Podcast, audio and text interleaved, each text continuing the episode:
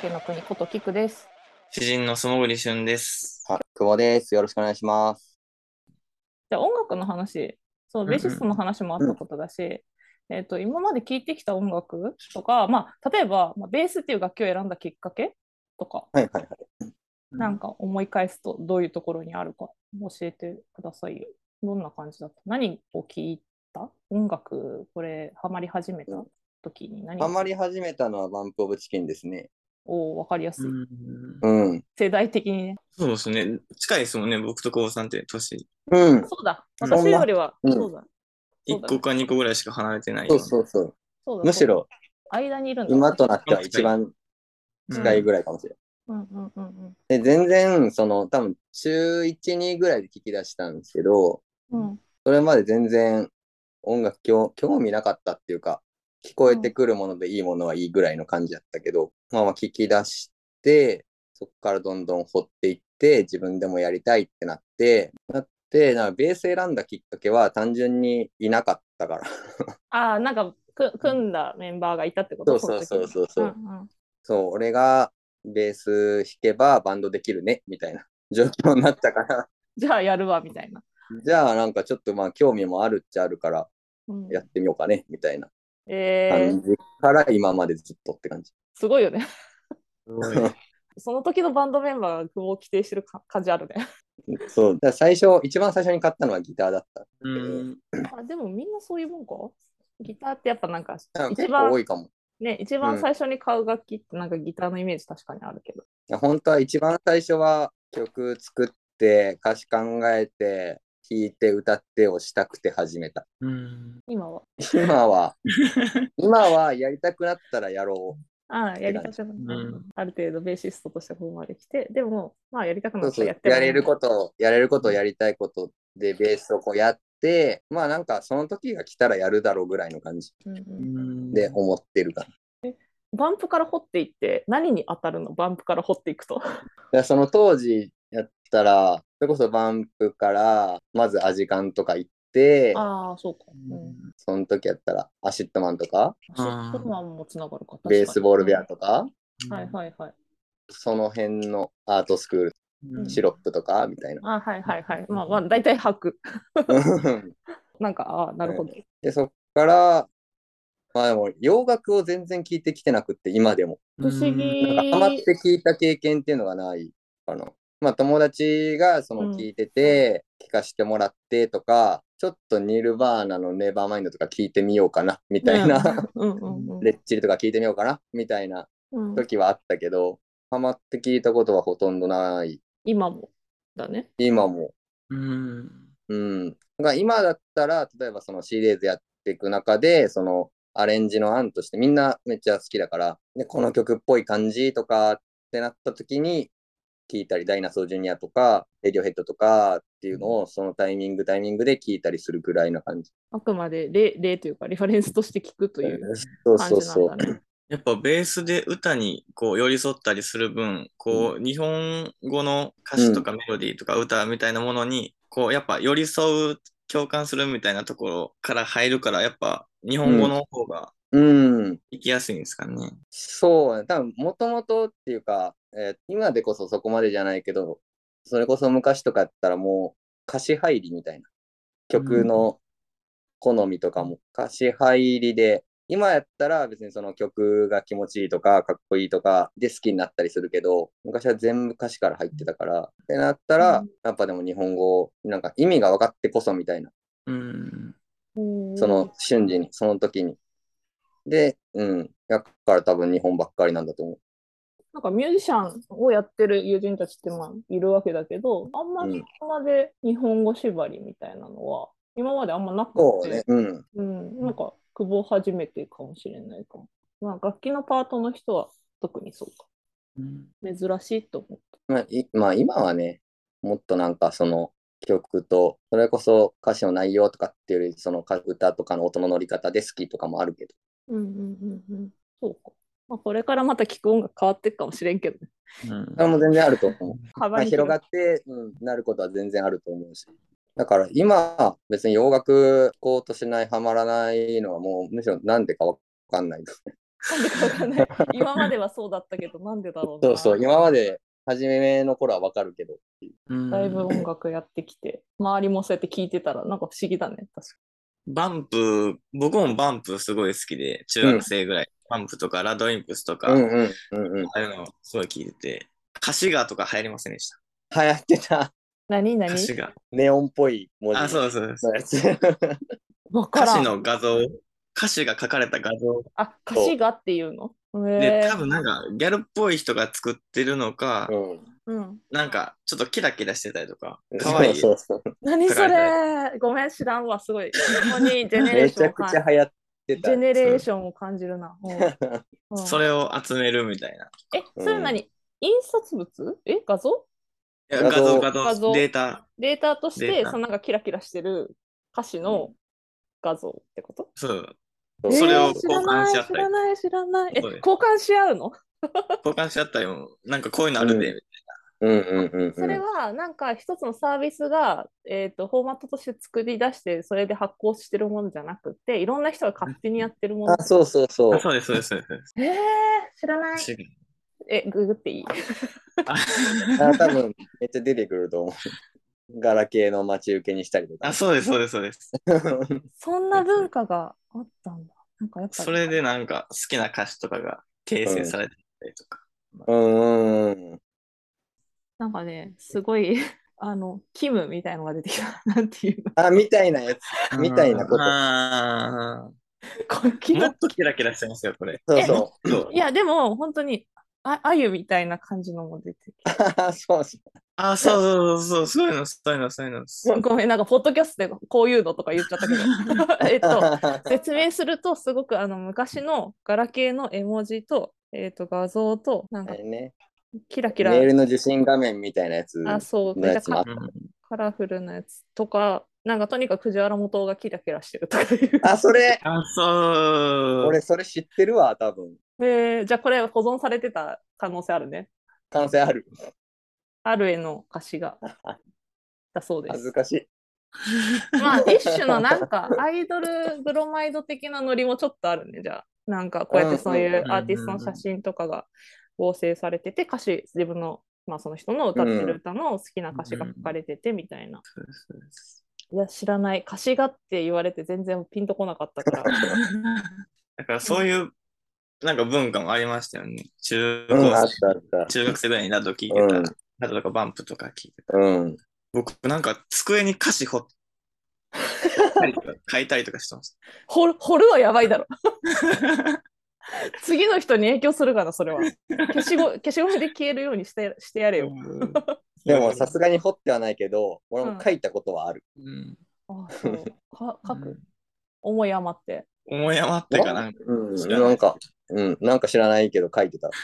ノートとかじゃないん だ。机って、だで机ってさ、机自分の机って誰か座ったりしないだって。あれしないか。席替えとかしたらお誰か他の人座んないそんなことないか。うんあ自れ、分机ごと移動のしてたかうんだっけそうだっけもう覚えてねえ わ。な。書いて書いてたのか。書いて た。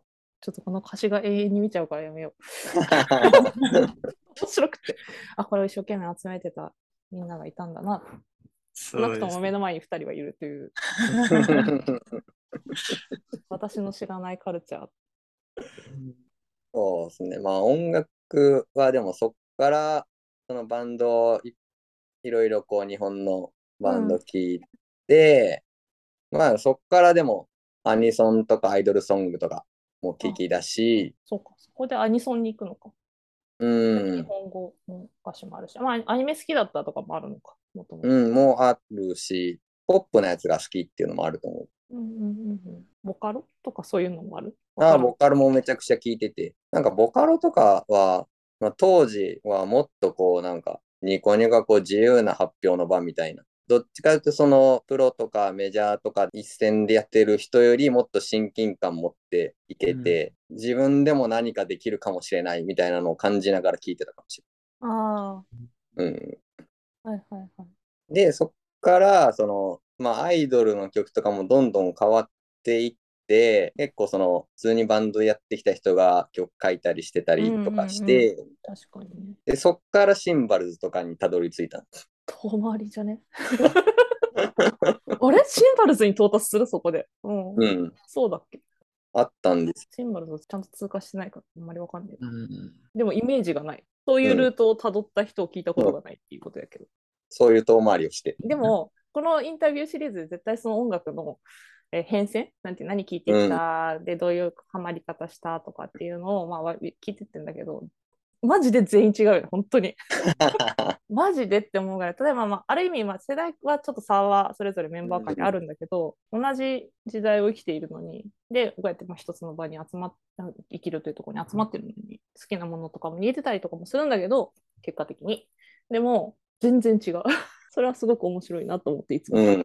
面白い。うん、他の活動についてとかもちょろっと喋ったのね、なんか他のバンドのサポートとかめっちゃ渡り歩いてるイメージはあるその付き合い長い分だけ、あ次はこのバンドなんだ次はこのバンドなんだってなるけど なんかありがたいことに誘ってもらえてやってっていうのをずっとやってきてて、んそれこそなんか、その昔、20前半とかぐらいの時は、もうむしろ修行と思ってサポートいっぱいやってた。 ストイックなのかあいそう、まあでもいろんなのにも触れるし、いろんな曲も弾けるし、で、なおかつやってほしいって言ってもらえてることだし、っていうので、もう無理やり予定詰め込んでた感じ へえ多忙ベーシストじゃん絶対こう、練習しなきゃやんなきゃいけない状況に、あ自分を追い込そうそむそうそうそうそう。えーその修行の癖が残ってんじゃない 多分ちょっと残ってるんだと思う。あの頃あんだけやってたしな、もうちょっとあるんかもしれない。うん今も家で結構弾いたりしますかあんまり。 うんだからなんもその、例えばこうライブがあるとか、あの、なんかその目標のない、目標のない、明確なそういうのがないと腰の重いタイプではあるので。うんうんでもそれもなんか、一回、もう例えば個人練始めようみたいななって、一回乗り始めるとなかなか終わらんかったりはする。ううんんうんだから腰重いけど始めてあいけるってなったらずーっとそのままこう終わりどころがわからんままずっとやるみもたういちなょいこここうなってから終わるっていうのをずっと続けてみたい な。急に急にこう始めてからめっちゃ真面目コツコツコツコツみたいな、うんそれがなんかちゃんとコツコツやっちゃうタイプだから始めるまですごいうん苦悩するじゃなくてなんていうのだって一回単純に腰が重いだけだと思うけど。一回はじ転がり出したら止まらないって分かってるから転がり出すまでをちゃんと躊躇するっていうことなんじゃないの違うかなどうだろうわかんない。じゃあ結構練習するタイプではあるんですかね。うーん。自分で言うのもあれですけど。 スモは半年、半年ぶりにギター出したもんな。そうですね。自分で見た この間その話をしてた練。練習するタイプかタイプじゃないかで言ったらタイプじゃない。うん。うん。楽器を練習する人たちってどれぐらい練習してるのかわからないけど。それはマジでちゃんとやろうとかやんなきゃいけないときは俺もスタジオ取る。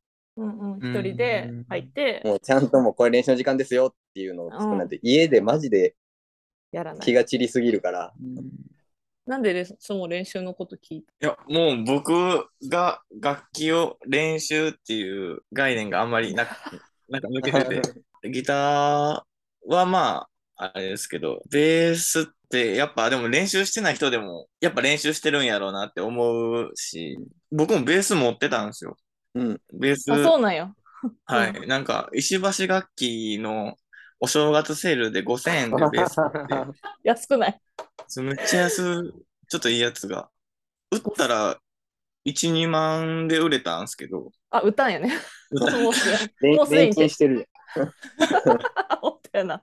引っ越しで売ったんですけど、それで、ケヨン部の時に、ベースで、自分がベースで何回かコピーバンとかして、2曲ぐらい弾いたんですけど、うん。めちゃくちゃ練習したんですよ。うんベーはいス。すごい、ギターはなんか練習しなくてもなんとかなるような感じがしないでもないですけど、ベースをぶら下げた時のプレッシャーみたいなのがやばくて、ずしーんみたいな。めっちゃ響くし、と思ってしかも、バレるみたいな感じか。ブーバレるみたいな。でもそれはある。そうその、そのプレッシャーはある。うん。だし、なんか、僕、ギターでもピックが持ってなくて、全部指でやるんですけど、えなんでもうベースも指でやるしかないってなって、ー、はいはい。もう指でベースやって、あの、スタジオ入ったら、ごめん、カポつけてるわとか言われて、指板で覚えたのに全部ずらさなきゃいけあはない。はなんかそういうのにも対応しなきゃいけなかったりとか、うん。ベースってカポつけないじゃないですか、なんか。うんだからもうなんか、えーみたいなとか。えーわかんねえみたいな。全部変わるやんみたいなこと。そうそうそうそう。それでベースの凄さみたいなの知ったんですけど、やっぱ、うん。でも昔昔というかそのめちゃくちゃ家でもずっと個人練してた時期もあったうん。もうひたすらクリック流してずっと弾くみたいなああ。それもなんとかこう動画とか見ながらやったりとかもしてたけ どえ、それはなんかきっかけがあってそうしたわけあのそのケツ叩いてくれるドラマーの友人がいたから ああ、なるほどうん。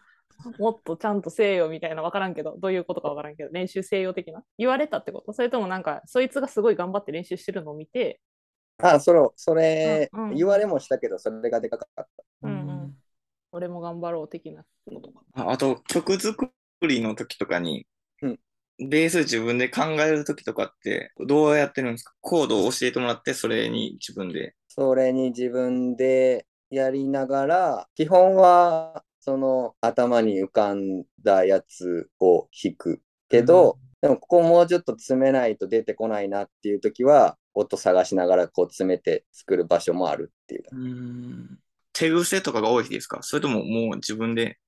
もいやう手ぐ手癖めっちゃ多い。うん。だから、その、うわ、ここ、ここまたこれやとか、うわ、手癖出てるわっていう時に、一回ちょっとどかして、あの、ちゃんとこう音探しながらやったりもする。でも結局なんか手癖でやるのが一番収まりよくて気持ちよかったりもするから、うんまあ自分の好きなスタイルそじゃうないそこはもなんうていこう流れ選んでやるけど。うんうんやっぱバンドによってちょっと変えたりしますかうーん、うん、でも変えたりはするかな。もうバンドによって、もうこれが、なんか俺のやりたいことをどこでもやるとかいう感じじゃなくて、バンドに合わせていろいろ変えていくタイプですかバンドというかその曲、あ、曲曲単位で、例えばここはもう何も動かずひたすらルートでリズム、リズムというかこう、地を這うようにこう低音バーってひたすらなんか動きもせずにガーって鳴らしていく方が、ななんていうんだろうな、その、そういう曲にはそうする。うんうんうんうん曲 曲に一番、まあ、適切だなと自分が思うスタイルうんとかそのに曲合わせていくみたいな。うん。その、この曲の、なんか、そうやな。まあでも、全体の雰囲気見て、こう変えてはいってるかな。うん。その中で自分がいいと思えるようにやるっていう。うんなんか、誘われる理由がわかるというか、ああ、なんか一曲一曲にこう向き合う感じとかが。そうや、でも、まあまず俺がうんその曲作ってるわけじゃないから、多分そこには絶対作った人の意図もあるから、うんうんそうかな。そこに合わせる。尊重する、うん、尊重する。うんうっん。てことなのか。で多分それが嫌だったらできないし、ああ、そう か。まあでもそれはない、ないんだけど。基本うんてかない人とやってるから。うんうんうんうんうん。うん。この人の作るもん好きだなとか、ああ、やってみたいなって思う人としかやってないから。そうそうそうそう。うんうんまあでもそこ結構変幻自在な感じなんですね。うん。わかんない。まあいろんなスタイル、プレイヤーにもいろんなスタイルがあると思うけど。だから自分の色がっていうよりは、っていうタイプよりはそっちうんうん。うんだと 思う。なんかこの収録聞いて、なんかまた誘われるかもしれないですね。引っ張りだこ。今はもう増やせないな。不動 平のコマーシャル番組。今無理だな今は無理。え、今いくつやってるサポート。えーっと、数で言ったら、サポートは3になるけど、ああ、それも十分で多もいよ1ね個。動いてないから、うんうんで、もう1個、まあ、月1ライブがあって、その前に1回スタジオ入ってぐらいの感じうん。だから、そうね、そんな圧迫される感じではないけど、ちょっと今もう自分の生活がどうなるかわからないからっうんうんうんていうのもある。ちょっといろいろ仕事とかね。かいろいろねあのいろいろ変わるタイミングだからうんっていうのもあるだろうけど、でもそれでも多いよね。 だってシリーズはめちゃくちゃこう活発にライブもしてるしさ、うんきっとそれに合わせてスタジオとかもあるんだろうし。って考えると、いくつかもやってるだけですごいなとは思うけどね。メインしかやってない人だっていっぱいいるわけだから。いやも楽しいからさせてもらえてますわ。 ように使われてへん、大丈夫、私らに。 今、今生きるの話してるね。 生きるの話してるね。大丈夫、大丈夫。他のとこっていうよりは。まあでもまあ、マイペースなバンドなので、生きるは。これから酷使されたりしてな。まあでも、ポッドキャストにはね、登場してもらえますか。 はい。だいぶ前からこのポッドキャストの企画はあるんですけど、その時からもう久保は喋りたいと言っておってですね。